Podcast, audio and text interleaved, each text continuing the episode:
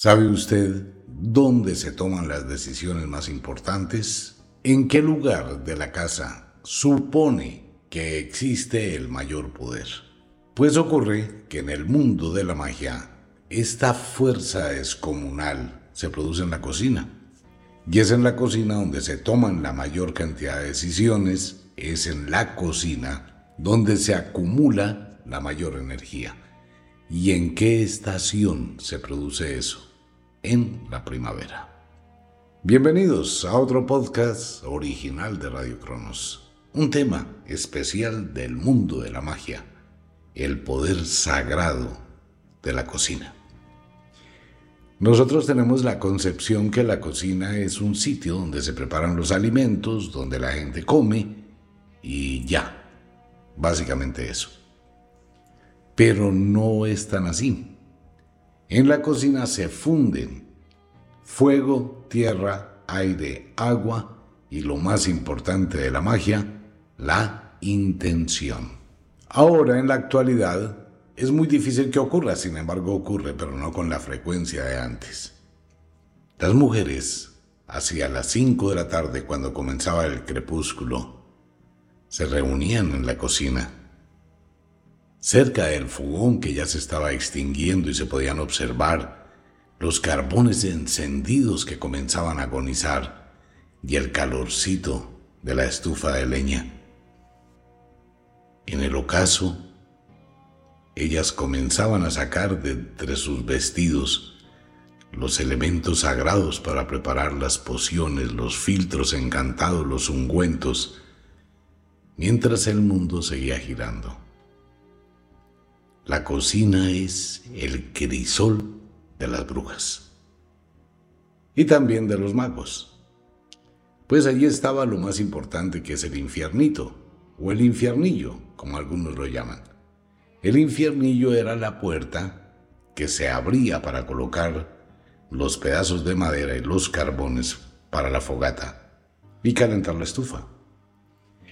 Las mujeres en épocas antiguas Allí quemaban todo lo que no debían conservar. Y hacían unos rituales muy interesantes. Es de ahí de donde nace la arena de fuego, que tiene un poder grandísimo cuando se sabe utilizar y se mezcla y se prepara y eso tiene un poder gigante para atraer, para alejar, para imponer. Pero todo ese conocimiento se fue perdiendo. Dentro del fogón se producía algo increíble, la aparición de las salamandras. Las salamandras también aparecen en las chimeneas cuando usted sabe observar la danza del fuego. Entonces en la cocina comulgan los cuatro elementos más la intención. A esa hora, en esa tibieza, las mujeres se reunían en una especie de coven y empezaban a hablar, llevaban las agujas, llevaban los tejidos, llevaban los frascos para recoger lágrimas, para recoger sudor, para recoger otros fluidos con los cuales preparaban una serie de pociones para traer el amor, para alejar el amor, para traer la fortuna o para traer la pobreza. Es allí donde las brujas creaban su mundo mágico. El tiempo pasó y se produjo un salto increíble y la cocina, que era alejada de la casa, pues se incorporó a la casa desde hace muchos años. El fogón de leña, el fogón de carbón, fue dando paso a las estufas eléctricas, a las estufas a gas, al modernismo, pero a pesar del modernismo sigue siendo exactamente lo mismo. ¿Dónde está el infiernito hoy en día? En la cocina, en el horno, solo que usted no lo usa para magia. Pero ahí están, ahí se pueden quemar una cantidad de cosas, se pueden cremar una cantidad de cosas. Es el mejor sitio para producir los ungüentos sagrados que antiguamente las mujeres se aplicaban en los muslos y pobre de aquel hombre que se acercaba a ellas, quedaba atrapado, ¿no? De ahí nace la famosa liga que le hacían algunas mujeres o que le hacen algunas mujeres a los hombres.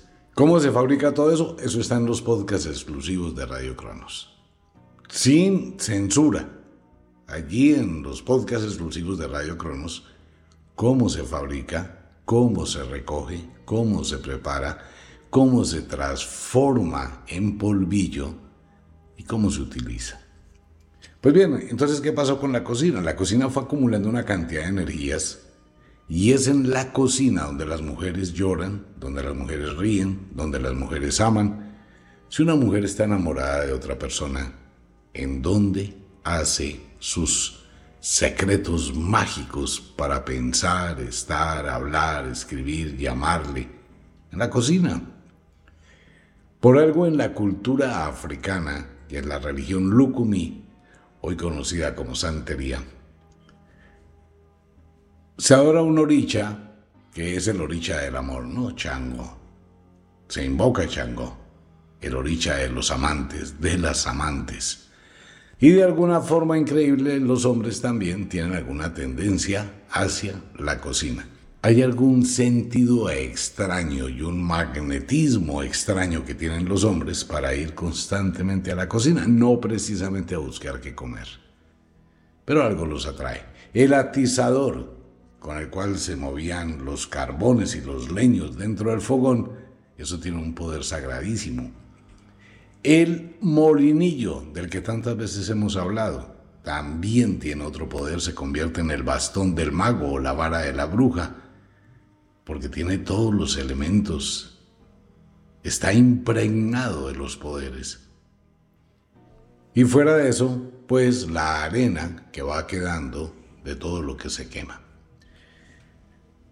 La cocina tiene un sentido muy especial de ese mundo mágico, lo que hablamos de varias cosas que se colocan, se cuelgan en la cocina, que es la representación de lo que hacían las brujas en la antigüedad. Por eso muchas mujeres, tal vez no tanto hoy en la época moderna como en la antigüedad, las abuelas, usted entraba a la cocina de una abuela y veía que existían una cantidad de colgandejos, la cosa más tenaz, amuletos, talismanes, la mazorca, la mata de sábila, manojo de hojas secas. Allá estaba de todo. Pero es que esas son las cosas que hacen la magia. Todos esos son los elementos que forman la magia. Para preparar una esencia, los aromas a través de las plantas. Si se necesitaba una aguja de poder, pues se cogía la aguja, se metía en el fogón hasta que se pusiera el rojo vivo y ya la mujer pues utilizaba lo que necesitaba. Entonces la mujer quería que con esa aguja se iba a tejer un conjuro en la camisa de un hombre para que nunca la pudiera olvidar y se sintiera supremamente atraído. Eso era una técnica muy especial. La aguja del rojo vivo se colocaba encima del fogón. La mujer traía tres gotas de su orina de un día muy especial eso no se puede utilizar el de cualquier día, no, hay que saberlo hacer. Un día especial, tantos días antes, tantos días después del maestro, hay que esperar tal luna. Entonces la mujer, cuando veía la aguja al rojo vivo, le colocaba las tres góticas de su orina y la dejaba enfriar. Luego por la noche llevaba su tesoro con mucho poder y con mucho cuidado y buscaba la hebra de hilo que se debe consagrar. Y con mucho cuidado, en una prenda de ropa del amado, ella tejía muy pequeñito su inicial, usando esa aguja y usando ese hilo. El hombre nunca lo iba a descubrir, téngalo por seguro, pero desde ese momento quedaba atado a esa mujer. Y si hablamos de eso, hay miles y miles y miles de rituales que es muy complicado poderlos hacer todos y mostrarle al mundo cómo era esa magia antigua y esa cantidad de cosas. Cuando se tenía una enemiga, ¿qué se hacía con la enemiga? Pues cuando se estaba cortando la carne y la mantequilla, se mandaba al fogón, no encima, adentro del fogón. Y si uno quería que esa persona pues dejara de hablar carreta, pues también hacía cosas allá. Eso hay muchísimos rituales que utilizaban las brujas y después las abuelas. Se fue perdiendo, sí, se fue perdiendo. Ya la gente ve la cocina únicamente como un sitio para preparar la comida. Por eso insistimos tanto al final del programa, venga eso, cocinita arreglada, es que eso tiene mucho poder. Una cocina limpia, arreglada, perfecta, trae buenas vibraciones. Una cocina desordenada con platos, pocillos, cosas rotas, trae ruina, miseria a la vida. Es allá donde se cocina el futuro, la abundancia, el poder. Hay muchas mujeres que quedaron embarazadas en la cocina. Y eso que no le cuento todo lo que se hace con los zapatos. Uy, es que con los zapatos sí que hay rituales en la cocina. Por ejemplo, coger un tizón. El tizón es un pedacito de carbón que ya se apagó y está muy tibio. Y se cogía el tizón y se le marcaba un símbolo, un sigilo en los zapatos del dueño de la casa para que le fuera muy bien. O también para que le fuera muy mal. Los calcetines. Se utilizaban los calcetines que se colocaban a secar encima del fogón y se les hacía un conjuro para que ninguna mujer se acercara al marido. O, ya si se quería, es que las abuelas, fuera de que las abuelas son espectacularmente increíbles, las amo a todas. Las abuelas son muy sabias y muy mañosas. Es que la abuelita no es solamente la, ay, mi abuelita tan linda, yo la quiero, mi viejita tan hermosa con sus canitas, tan bella. Y hay unas abuelas que son malévolas, que saben todos los trucos de magia y son una cosa muy seria. Ellas nunca hablan. Ellas no son de las que se ponen a decir nada. Pero hay del hombre que esté maltratando a su nieta. Hay de la persona que se esté metiendo donde no debe. Dele papaya a la abuela de un calcetín. Dele papaya y que la abuela pueda cogerla y llevarla a la cocina ah, ya va a ver lo que... ¿Usted por qué cree que muchos matrimonios de la noche a la mañana se desesperan y se acaban? ¿O por qué muchos matrimonios fueron arreglados en la cocina con el cebo? Son muchas cosas, ¿no? Que hay en el mundo de la magia desde la antigüedad que se han ido perdiendo a través de los años, pero se está recuperando esa... Se está recuperando ese viejo conocimiento ese viejo poder. ¿Dónde se lee el chocolate? En la cocina. ¿Dónde se lee el cuncho del café? En la cocina. ¿Dónde se lee el tabaco? En la cocina. ¿Dónde fue el primer consultorio de brujas?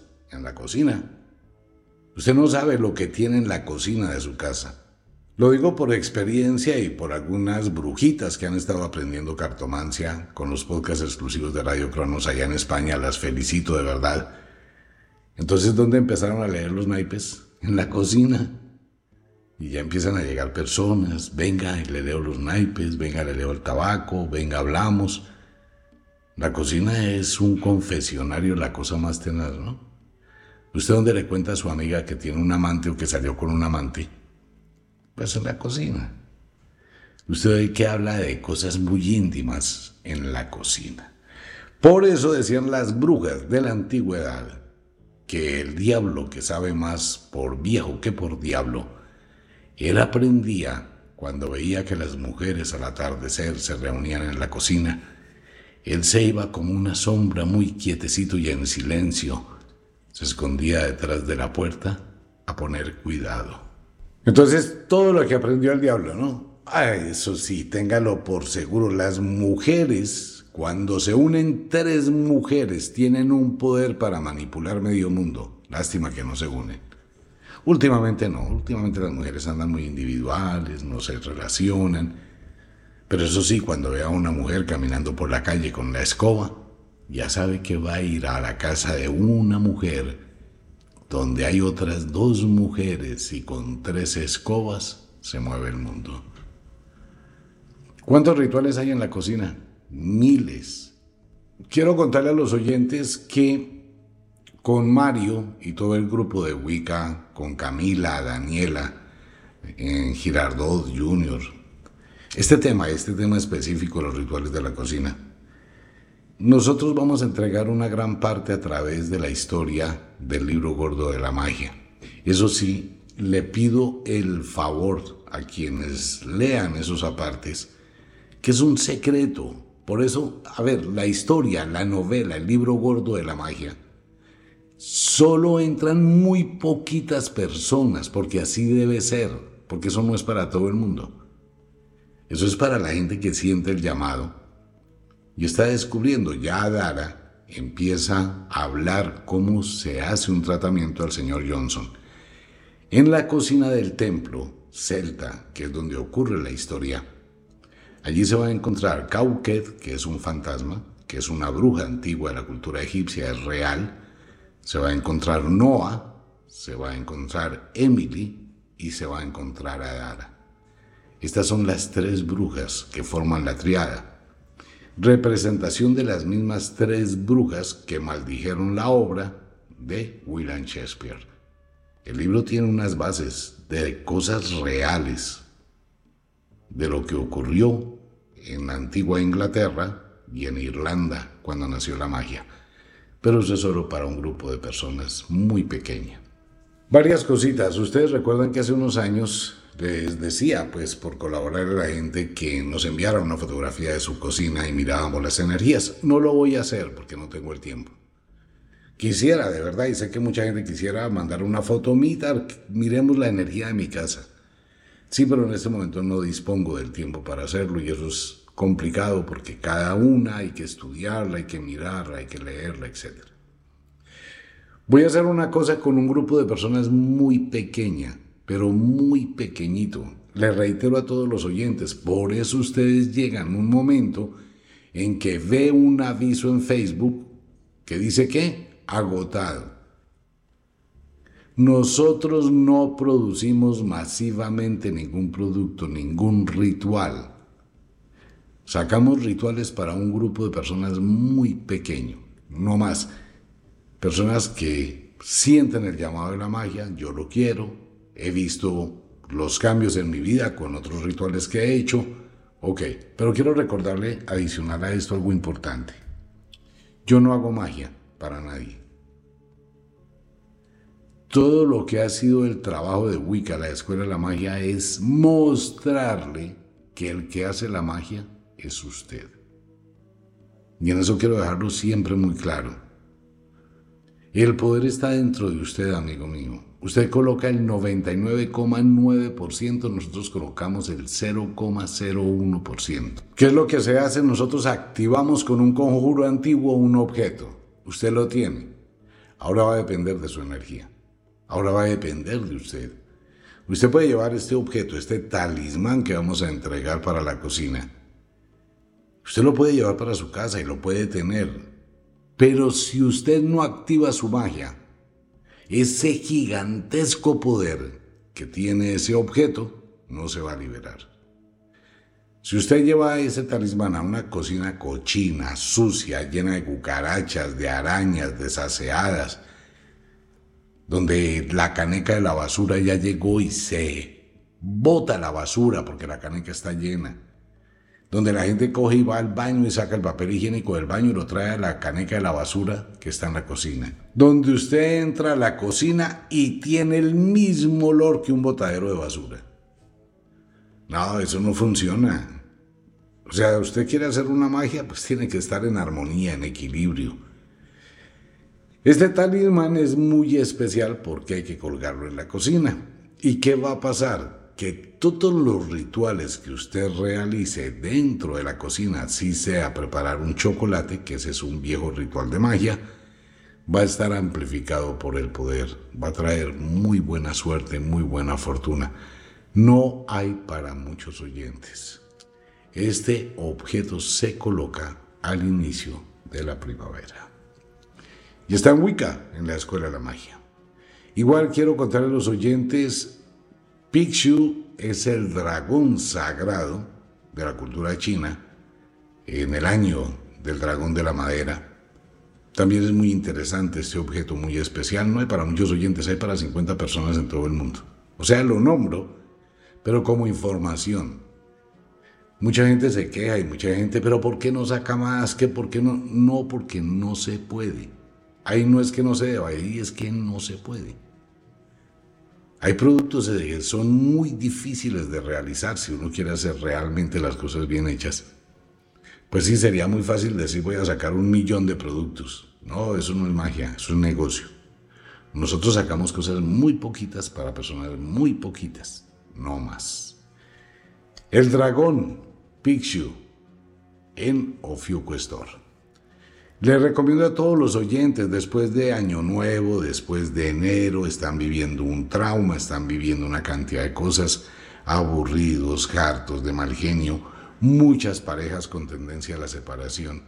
Antes de que se separe, coja un jabón de tierra conjurado, el jabón de las siete plantas dulces, el jabón de las siete plantas amargas, y bañese con su pareja. De verdad la gente tiene tanto contagio de malas energías que termina creándose unos infiernos totalmente innecesarios. Un baño con jabón de tierra regula todo eso, cambia todo eso, estabiliza la energía. Así que la invitación a todos los oyentes a Wicca, la Escuela de la Magia, a Store. En la cocina se pueden hacer todas las cosas que usted quiera. Esto es otro ritual que hacían las mujeres después de parir, después de dar a luz, los días después del parto, que se utilizaba la leche materna sobre la sartén en la cocina, ¿no? Es que, es que definitivamente, mire, la cantidad de cosas que se hace ahí, que para qué era eso, para que el marido nunca se fuera. ¿Usted qué cree que muchas mujeres, qué hacen más las mujeres que los hombres? Porque es que una mujer es la que se queda con los niños en la casa, una mujer es la que le queda la situación difícil de sacar el hogar adelante. Entonces, desde la antigüedad, las mujeres se protegían para que su marido no se fuera con la vecina. Hay otro tipo de mujeres que dependiendo quién fuera la vecina, pues a conveniencia, al contrario, hacían que la vecina viniera a la casa. Uy, de eso sí que hay en la oscuridad cosas que la gente ni se imagina. ¿Usted sabe qué significa la palabra comadre? ¿Tiene alguna idea remota? Porque hay determinadas mujeres, hola comadrita, como, hola comadre, ¿cómo le ha ido? Y no son familia. Y esa comadre no sale de la casa y a toda hora está en la casa metida y eso, hola compadrito, uy compadrito, ¿cómo está de buen mozo? ¿Usted por qué cree que existe la comadre? Piénselo nomás. ¿Usted cree que eso es gratis? Eso es porque sí. No, eso es con permiso de la señora de la casa. ¿Y por qué? Porque le conviene. Es que lo que la gente ignora es que en la antigüedad las mujeres no era una sola. Siempre son tres mujeres. Siempre. Básicamente siempre son tres brujas por la triqueta, ¿no? La tríada mágica. Ya cuando son rituales, son las cuatro brujas que representan el fuego, la tierra, el aire y el agua. El mago siempre está solo. Siempre pero él puede tener sus grupos de brujas. Grupos de brujas. Entonces yo tengo un grupo de cuatro brujas que son del agua, otro grupo de cuatro brujas que son del fuego, otro grupo de cuatro brujas que son del aire y así sucesivamente. Ese es otro tema más complicado. No, en serio. Ay, pero venga, por favor, en muchos países, en la costa de muchos países, latinos ante todos, pues averigüe usted con una persona que le explique quién es la querida. En esos sitios costeros estaba la querida y el hombre podía tener tres, cuatro queridas. En la misma cuadra vive la esposa y dos queridas más. Si no, váyase para el Medio Oriente donde se tienen los harem. A ver, y ese cuento por qué. Bueno, ese es tema para otro programa. Los invito a Ofiuku, los invito a Wicca, los invito a los podcasts exclusivos, hay mucho conocimiento allí del mundo de la magia, igual a la historia de Aston para quien realmente quiera aprender.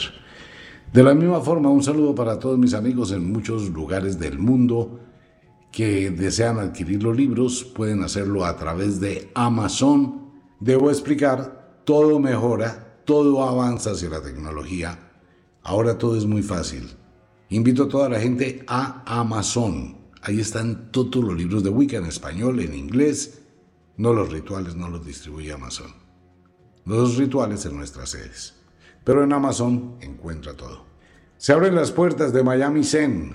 Por favor, no haga viajes innecesarios por una consulta presencial. Y si va a aprovechar para ir a Miami Zen en Girardot, entonces váyase con tiempito para hacer un baño de vapor de plantas y una limpieza energética y disfrutar de 30 minutos de un masaje chiatsu de la filosofía japonesa con inteligencia artificial le va a medir su estado interno de su cuerpo y va a armonizar mucho sus energías. Las consultas conmigo serán cada viernes de cada 15 días y toca con cita previa. De hecho, en este momento la agenda empieza a llenarse. Así que no se vaya a poner de mal genio. Por favor, es que no puedo atender mucho, entonces van a ser máximo cuatro o cinco consultas el viernes que atienda. Entonces piense cuánto se acumula eso. Y son solamente dos viernes al mes. No dispongo de más tiempo. Si usted quiere una consulta urgente, con todo gusto lo atiendo, con todo gusto lo atiendo a través de la videollamada. Un abrazo para todo el mundo. Nos vemos.